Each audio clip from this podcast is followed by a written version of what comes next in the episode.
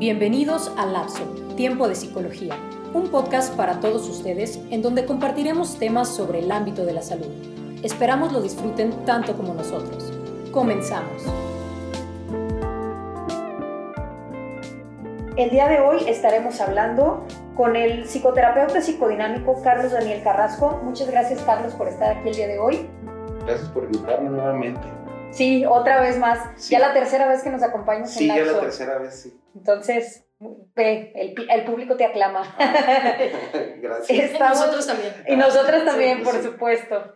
Eh, nos acompaña también aquí la maestra Lisa Alcedo, socia fundadora de Escolae. Hola, Liz. ¿Qué tal, Fer? Y su servidora, Fernanda Bustos. Bueno, el tema que vienes hoy a compartirnos, Carlos, es, le pusimos un nombre así, padre, padre, cómo superar a mi ex, ¿no? Hablaremos de dependencia emocional cómo superar a mi ex, que ya nos decías antes de empezar a grabar, casi no pasa, ¿verdad? es raro. Eso se da más en Europa. Eh, sí, pero aquí no se da. No, no se da. bueno, ¿qué podemos hablar de la dependencia emocional? ¿Cómo, ¿Cómo sabemos cuándo un sujeto es dependiente? ¿Qué es la dependencia emocional? Bueno, la dependencia emocional es cuando mi estabilidad, mis emociones y mi bienestar dependen de la otra persona. ¿A qué me refiero? Necesito que esté para yo sentirme tranquilo o tranquila. Si no está, genero malestar.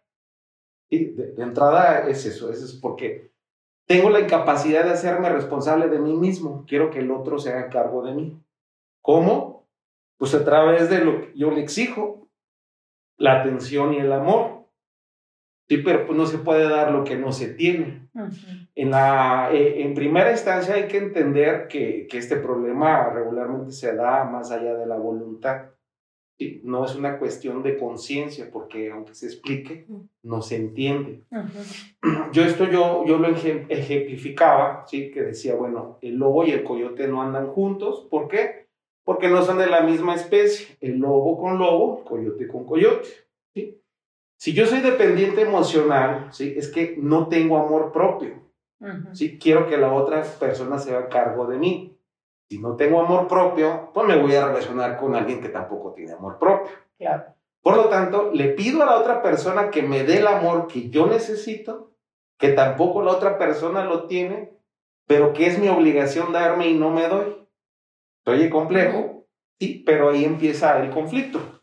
Pero como no me lo da, me lastimo y empieza el malestar en la relación que regularmente a veces este, termina en, eh, o sea, termina la relación. Y es donde viene el duelo de cómo superar a mi ex, ¿sí?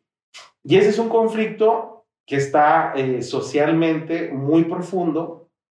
Yo sigo eh, insistiendo que es una falta de psicoeducación, ¿sí? Desde igual la, la primera sociedad que es la familia. Entonces, si hay la ruptura de la, de la relación, y bueno, en realidad quiero aprender a, a, cómo superar a mi ex, pues el primer punto es querer hacerlo. Claro. Sí, porque yo puedo decir que lo voy a hacer, ¿sí? Pero hago algo totalmente este, lo contrario, ¿no? Por ejemplo, si yo termino con mi ex y la quiero superar, pero si todos los días me meto al Facebook, al WhatsApp, a su estado, al Instagram, o sea, la estoy stalkeando, pues nadie me va a creer que la quiero superar, ¿no? Es como el adicto que dice que quiere dejar de consumir y trae la pipa en la mano, pues nadie le va a creer, ¿sí? Entonces, de entrada, es quererlo hacer. Porque si no lo quiero hacer, por más que exista una técnica, un acompañamiento, no lo voy a hacer. Porque debo de entender que ni hay un problema. ¿Cuál? Pues la dependencia emocional. Estoy carente. ¿Sí? Esa dependencia se, origina igual, como a veces lo hemos hablado, ¿no? En la primera infancia, de aquello que el amor ¿sí? que me dieron mis padres no fue como yo lo exigía.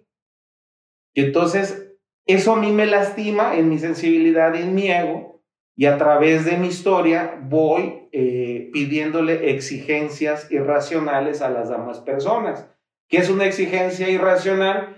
que yo tengo la concepción que el otro se tiene que hacer cargo de mí a la forma en que yo quiero, como yo quiero y de la forma en que necesito.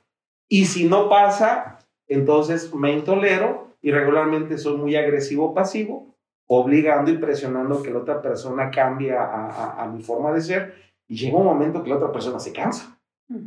¿sí? Se cansa, este, se termina la relación, yo pienso que el problema es el otro o la otra, ¿sí? porque no cambió a mi gusto.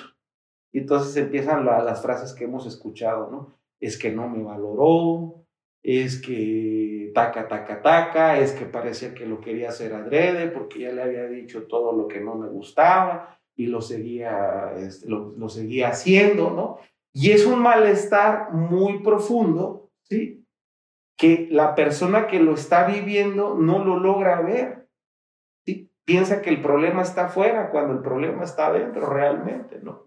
Entonces, superar al ex para una persona que tiene este tipo de conflictos es muy fuerte, porque las emociones están muy desbordadas, están muy intensas, ¿sí?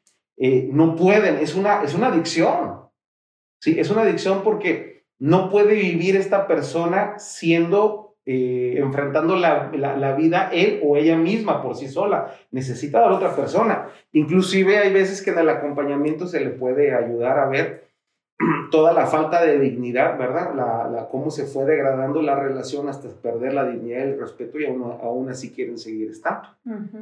¿Sí? en realidad dicen que quieren super, superarlo, pero no lo quieren hacer.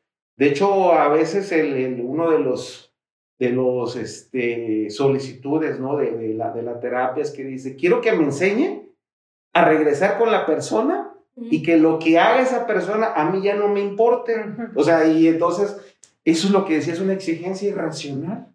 Fíjate, y ahí cuando me hacen ese tipo de peticiones, los, algunos pacientes, yo les pregunto, bueno, ¿realmente quieres? O sea, ¿te quieres adaptar a esta persona que no te da lo que tú necesitas? Y es como, como se sacan de onda, claro. Y fíjate, ahorita estaba, estaba escuchándote y me acordé de la famosa frase que ya tienen de tóxico.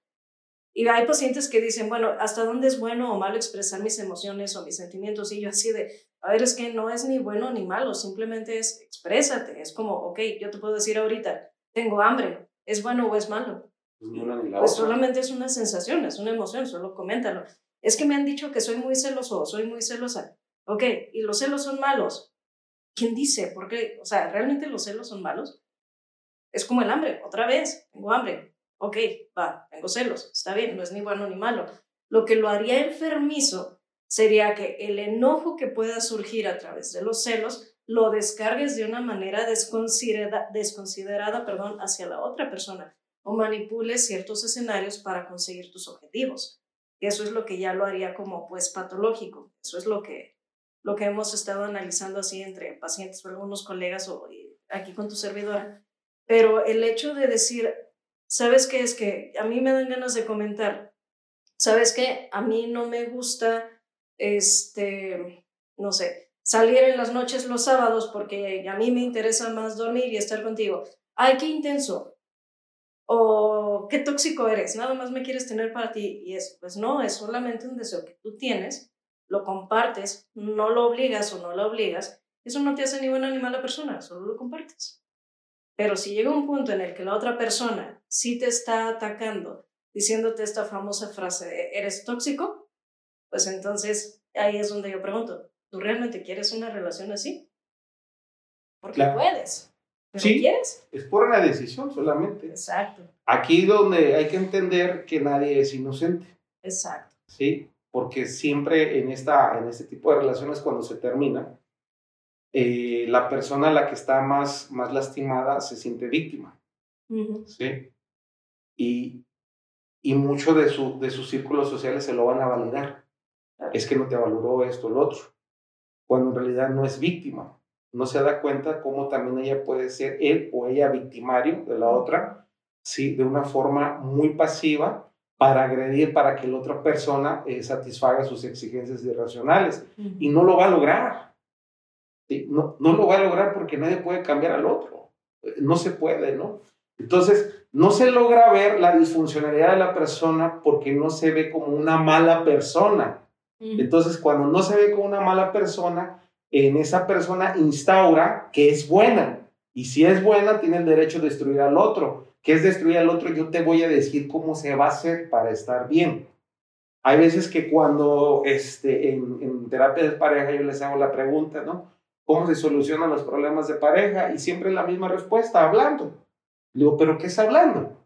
Yo le digo, es que piensan que es, ella le dice a él todo lo que no le gusta para que él lo cambie, él le dice a ella todo lo que no le gusta para que lo cambie. Y digo, ¿ya lo cambiaron? No. Ah, entonces, esa no es. Claro. Esa no es. Así no va. Así no va, ¿no? Sí, sí se tiene que hablar porque hay que expresar las emociones, nomás la regla es ni lo lastimes, la lastimes, ni te lastimes. No culpes ni responsabilices. Sí, y les digo, y tiene que ser desde voz como de cara. No, a veces les digo de jeta, ¿no? Porque no, es que yo no le digo nada de grosero, ¿no? Pero con la cara le estás diciendo todo, ¿no? Sí, claro. O con la agresión pasiva, dejarle de hablar, hacer el ambiente este, frío, ¿no? O sea, y, y se convierte en un infierno la relación.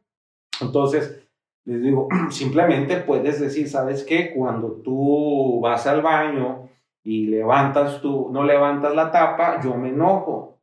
Punto. Le digo, ¿cuántas veces hay que expresar eso? Una.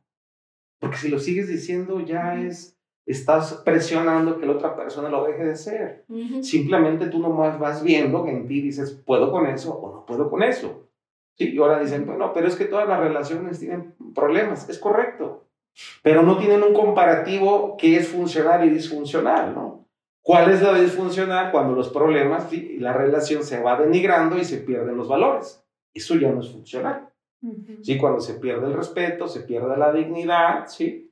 Pues eso ya no va a funcionar. Y aunque hay una terapia de pareja, pueden mejorar, probablemente sí, pero las probabilidades son muy bajas porque hay que ver la patología, la personalidad de cada quien, la historia de cada quien, ¿sí? Y se hace un pronóstico de, de- de probabilidades, claro, no se les dice, nomás se les acompaña que ellos tomen la decisión, ¿no? Claro. Pero cuando ya transgreden los valores, es como cuando se rompe una taza, te puede pegar, sí, pero ya no es igual.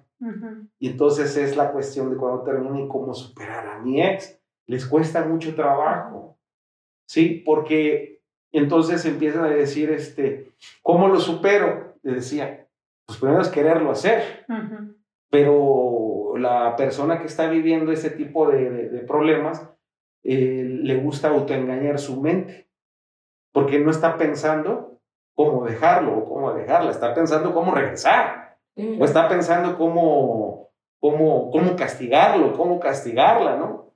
Entonces empiezan eh, una serie de autoengaños, ¿sí? Donde dicen, no, es que a lo mejor sí me quiere, ¿no? Es que si no me quisiera no me hubiera comprado el osito de peluche de 50 pesos, ¿verdad? Es que si no me quisiera, ¿verdad? Este, no nos hubiéramos ido a la playa y esto, porque empiezan a recordar momentos agradables. Y esos momentos agradables que ya pasaron quieren que regresen Claro. y con eso anulan todo lo disfuncional. Pero esos momentos agradables también hay que ayudarlos a que vean la realidad, porque a veces son irreales. Es decir, yo tenía una paciente que me empezó, o sea, quería superar a su ex, y decía y me hablaba y que se siente mal y que ya estaba desesperada y que no le hace bien. Y cuando analizamos su historia, con los diálogos que ella decía, decía, es que este, eh, él era el amor de mi vida. Mm. Ah, ok. Y es que pues me duele haber terminado mi pareja. Ah, ok. Y cuando analizamos, ya pues es un, es un, es un cuate que está casado, ¿sí? Que es, este, que es infiel, manipulador, alqui, ah, este, alcohólico, vividor, ¿no? Y entonces hay que ayudarle a que le ponga nombre a las cosas. Le digo, mira, tú no eres la pareja de él. Él tiene su pareja que es su esposa. Dice, entonces, ¿yo qué soy? Pues tú más ponle el nombre. Y, y empieza, y se empiezan a colapsar. Dice, pero es que si era el amor de mi vida porque yo tengo, lo recuerdas cuando nos fuimos de la playa y nos la pasamos muy bonito. Y le digo, ¿y quién pagó? Yo. Ah, ok. Sí, entonces ella se empezó a dar cuenta que todos los recuerdos bonitos que ella tenía en realidad eran una fantasía. ¿sí? Era bonito porque en él depositó su ideal de una pareja que aunque no lo cumplía, ella dijo, sí lo cumple, Sí, ¿no? Ujú. ¿Sí?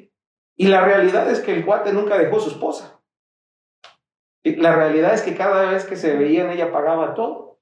La realidad sí es que era muy mentiroso y manipulador. Y ella se veía víctima, sí, porque se sintió abusada. Entonces, eh, alguien le dijo, es que tú lo permitiste. Y, y, esa frase yo la escucho y digo, ¿cómo, ¿cómo es que se la dicen y cómo es que la entienden? Porque a veces cuando le dicen yo lo permití, vuelve siendo víctima, ¿verdad? Y tú les pregunto, y a, ver, ¿cómo se pone el límite? Pues es decirle a él lo que no me gusta. Le digo, no, es que el límite es para ti, no para él. Y dicen, pero ¿cómo? A ver, vamos viendo la lógica, lo lógico, ilógico, correcto o incorrecto, ¿no? Si la persona, ¿verdad? Si ustedes ya, ya transgredieron sus valores, el respeto y la dignidad, ¿cuál es lo correcto? Irme. Ah, es que el límite es contigo, no con la otra persona. Y ahí es donde empiezan a zumbar. Dicen, ay, es que sí lo quiero superar, pero. Y, y, se, y se aferra a lo ilógico, se aferra a lo enfermo. y, y, lo peor es que quieren seguir haciendo lo mismo. Claro. Sí, o sea, quieren seguir haciendo lo mismo por su incapacidad de hacerse responsables de, de, de ellos mismos, ¿no? De, de, hacer lo que tienen que hacer. Porque muchas veces ese tipo de, personas quieren fungir con deseos personales y la realidad va regularmente en contra del deseo personal. ¿Sí? Y no les gusta porque la realidad no les gusta. Prefieren seguir vendiéndose cuentos fantasiosos. Yo recuerdo también de una chava que llegó conmigo a terapia que tenía eh, cuatro años con una relación de un cuate, igual estaban jóvenes, adicto, golpeador, este, la denigraba, la devaluaba, ¿sí? Era lo que ella decía. Entonces, con ese panorama, él se veía el agresor y ella la, la, la agredida, víctima, victimizador.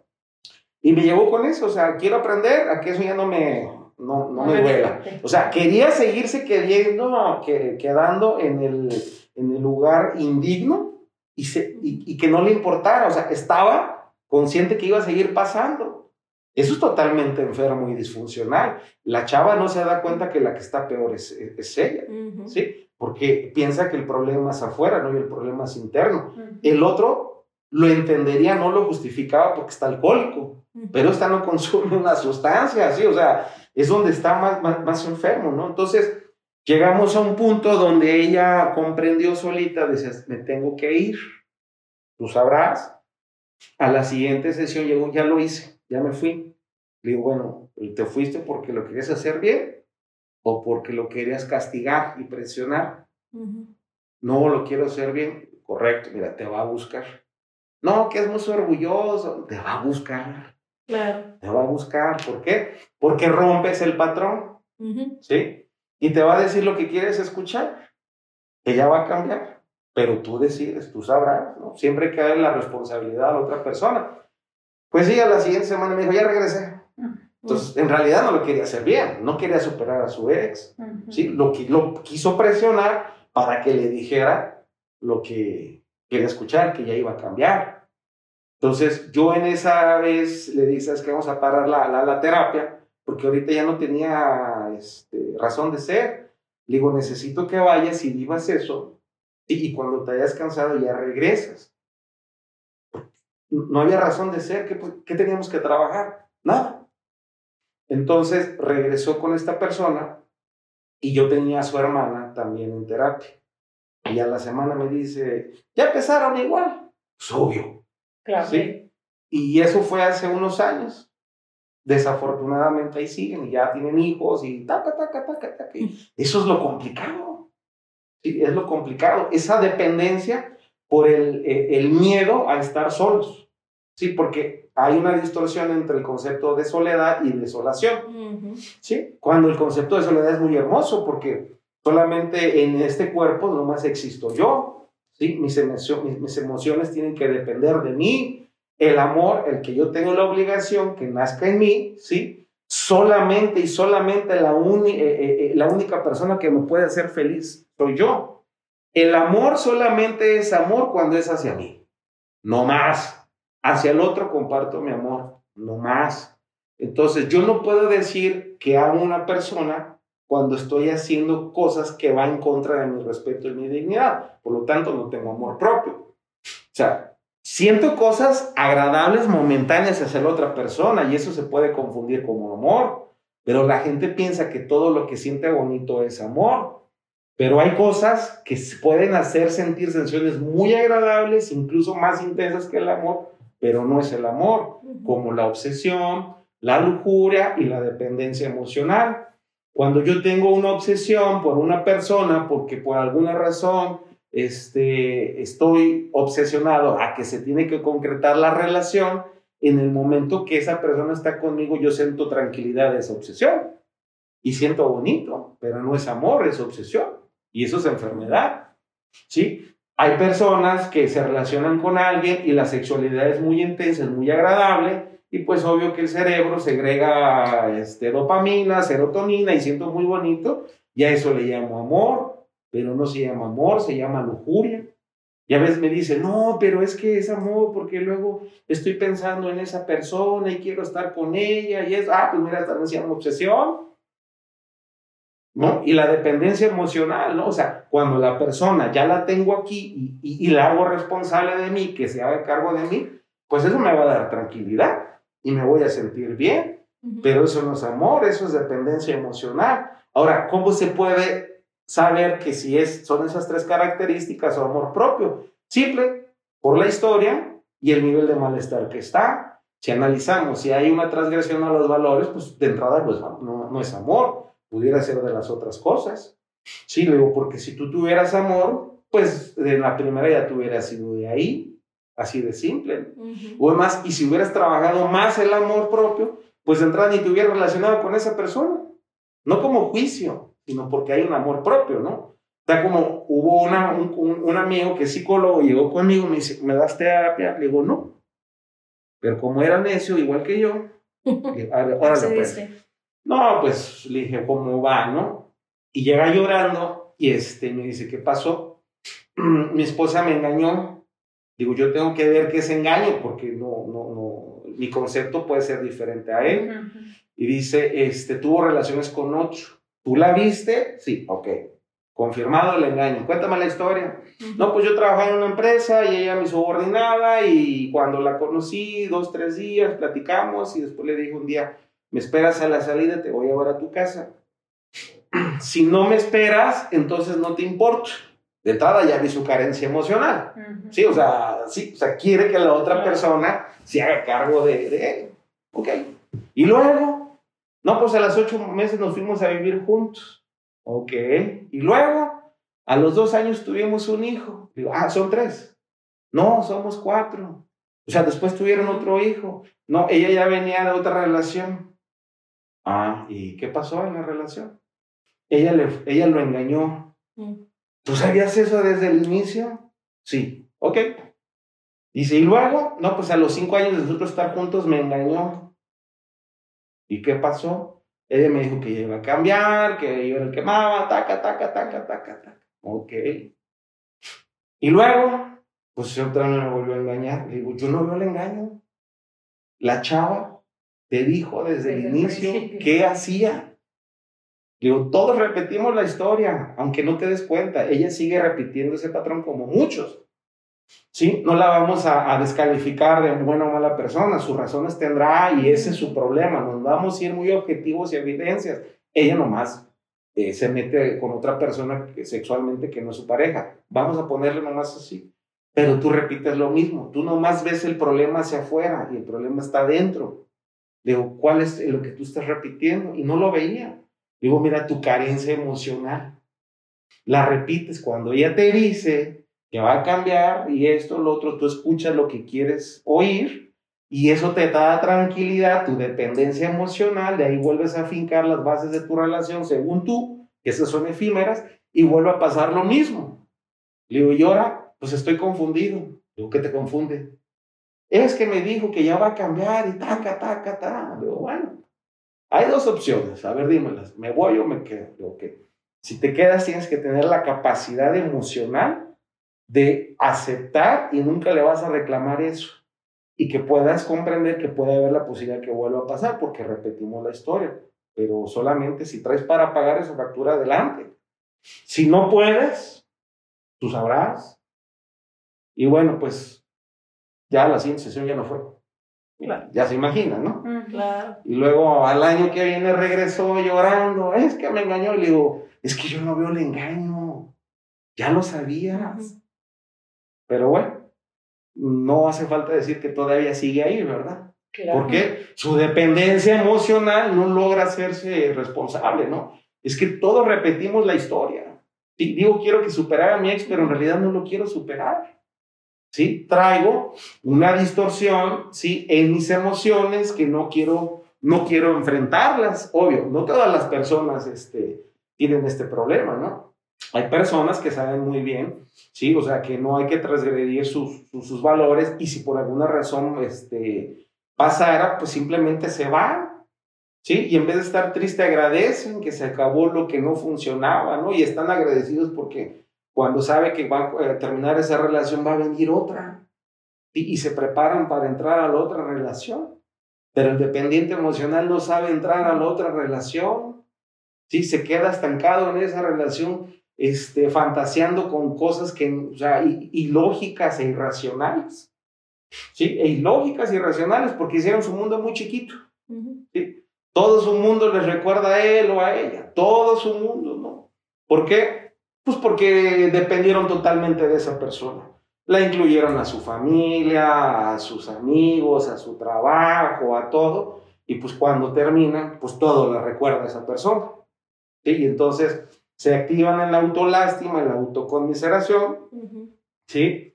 Y entonces, pues todas las canciones de decepción les quedan, ¿no? Pareciera que el mundo está conspirando, para que sufran, ¿verdad? La sufran la pérdida, porque se sienten el mala suerte, el mala racha, el a mí me pasa todo, ¿no? Pero la realidad es que ese problema va a durar hasta que quieran. Porque pues, el sufrimiento es eterno, el dolor es opcional. Y entonces, este, lo, lo, ideal, si se quiere superar a, una, a un ex, es hacer contacto cero total. ¿sí? Y ahí es donde vienen otras defensas. Hacia eso, hacia eso, Ivano, ya para ir cerrando, que ya se nos va acabando el tiempo también, este, tú decías, lo primero es si se quiere superar, ok, supongamos que sí se quiere superar, ¿qué sigue? Eh, contacto cero total. Y me refiero a total, a cerrar todas las posibilidades, aunque se oigan extremas. Eh, a veces es, cierro temporalmente mis, mis, redes sociales, un año, cambio de número, ¿sí? Este, a las personas que, que a lo mejor tienen contacto, decir, sabes que no me hables de él o de ella, a mí me sigue lastimando, ¿sí? Y hay que acudir a, a, a pedir ayuda, solo no se puede, es un problema que va más allá de mi voluntad, ¿sí? Es, es, es necesario que sea una persona que, que me pueda guiar en este proceso. Con mis amigos va a ser difícil porque pues, están igual. Me van a decir que yo soy el víctima, que a mí no me valoraron y voy a salir de ahí. ¿Sí? Pero ante todo hay que, hay que trabajar el último tiempo de la relación, porque al inicio siempre era bonito. Y para entender cómo se fue degradando la relación y que yo pueda comprender qué hice yo al respecto, cómo contribuir. Claro, al inicio hay que ayudarle que descargue toda su, tus conflictos emocionales que diga que el otro, la otra, el desgraciado, la desgraciada, pero después ya, ya hablamos de él o de ella, ahora vamos a hablar de ti. Y ahí es donde empiezan a brincar, ¿verdad? Y había una, ya para cerrar, había una paciente que decía con su lenguaje, ¿me está diciendo que así de tronada emocionalmente, así escogí a mi novio? Digo, sí. Dice, chale, dice. Así pues de fácil, sí. Pues así. Y por eso terminaron. Claro. Eso ya estaba destinado a terminar. ¿verdad? Ahora, todas las relaciones, todo tiene caducidad. Todo tiene caducidad. Toda relación que inicia está destinada a terminar, ya sea por muerte o por decisión, pero va, a, terminar. Eso es un hecho. ¿Sí? Entonces, el punto es trabajar el, el, amor propio. Y el primer punto del amor propio es irme de todas las cosas que me hacen daño. No aprender a quedarme en lo que me hace daño y que ya no me, no me duela. Eso no es amor propio. Esas son las características de un ser indigno. Y por eso es medio complejo tratar esto también. Pero es bonito. A mí ahorita actualmente lo que más me llega, ¿no? Y curiosamente son, son chicos de lo que se le llama ahora la generación centennial. Mm. ¿Sí? Porque de una u otra forma están teniendo ese malestar, pero hay una comparativa de sus papás y, y están diciendo, yo no quiero eso aunque estoy siguiendo el mismo patrón, Yo no quiero eso. Y están viendo a, terapia por cuenta propia. Eso no me da gusto. Sí, están rompiendo patrones. Y ahorita me acordé que hay, por ejemplo, algunos TikTokers que he visto que, obviamente de, de, forma sarcástica, ¿no? De preguntas que deberías de hacer en la primera cita para ahorrarte toda una relación tóxica. Y dentro de ellas es de, bueno, a ti cómo te gusta este, tener relaciones sexuales, piensas en la poligamia, monogamia, quieres tener hijos. Dice, puede sonar muy agresivo en la primera cita, pero con eso te ahorras muchos dolores de cabeza. Hay cosas que sí estoy de acuerdo. Obviamente no se van a preguntar en una primera cita, eso estoy completamente de acuerdo. Pero hay otras que en forma sarcástica digo, sí, sí se deberían de hacer para ahorrarte ahí meses o años, obviamente, pero no, no, no habría relaciones, en pocas palabras. A veces me preguntas cómo se escoge. Digo, la pareja se escoge con la historia y con el razonamiento, no con lo que sientes. Por lo que sientes está distorsionado. Y la, y la historia de la persona va a salir. Claro. O sea, si tú no le preguntas nada, pero te está hablando de sus excesos. No, y aparte, ahorita ya que. está diciendo que no lo puede solucionar. Sí, no, y el otro detalle es que ahorita con las aplicaciones de citas, ahí te describes de una forma Sí, pero pues hasta ahí. Hay una descripción breve, pero toda una historia es hasta que no convives con esa persona, hasta que realmente te das cuenta quién es esa persona, porque pues un perfil, un perfil cualquiera lo puede hacer y se puede inventar las maravillas del mundo. Claro. Y por eso algunos salen hasta decepcionados, ¿no? De estas, eh, de estas aplicaciones, la que sea, ¿sí? Pero aunque sea de amistad, aunque sea de ligue, pero pues te están vendiendo a veces ideas que ni siquiera, ni siquiera son y luego aparte estoy carente emocional. Exacto. Sí, o sea, la, es con lógica y evidencias. Primero, sin saber, sin preguntar, me doy cuenta de, su papá, su mamá. De entrada me voy a dar cuenta que va, va a ir por ahí. Y si después me va diciendo, ¿verdad? Si empieza a ser intenso, obsesivo, controladora, no sé, pues ya tú sabrás si le quieres entrar. Después no digas que te mintió, porque luego el dependiente emocional piensa que porque mi amor lo voy a hacer cambiar y pues no vas a poder lograr nada, te vas a cansar, ¿verdad? Porque pues, en realidad la que te mentiste o el te mentiste fuiste tú, el autoengaño, claro. ¿verdad? Pero pues este es un tema... Que da para mucho. da para mucho, sí, porque pues ahí vamos a la codependencia, a ver los rasgos de cada quien, ¿verdad? A, a las diadas, víctima, victimizador, perseguido, perseguidor, este, todos los patrones que se vuelven a, repetir, ayudarles a que resignifiquen y entiendan el concepto de amor, de respeto, de dignidad, de justicia, a que tomen su responsabilidad. No, hombre, es algo que es, es un trabajo profundo. Parece sencillo, pero, no, lo es. Pues a mí que se me hace que te vamos a tener pronto para la segunda edición de este, de este tema. este tema, porque sí, se nos fue el tiempo bien rápido, ¿no? Pues sí. Pero bueno, pues muchísimas gracias Carlos por haber estado con nosotros compartiendo este tema súper interesante, la verdad. Gracias Liz por haber estado también compartiendo este espacio y gracias a todos los que nos escuchan. Los invitamos a nuestra siguiente edición de Lapso Tiempo de Psicología.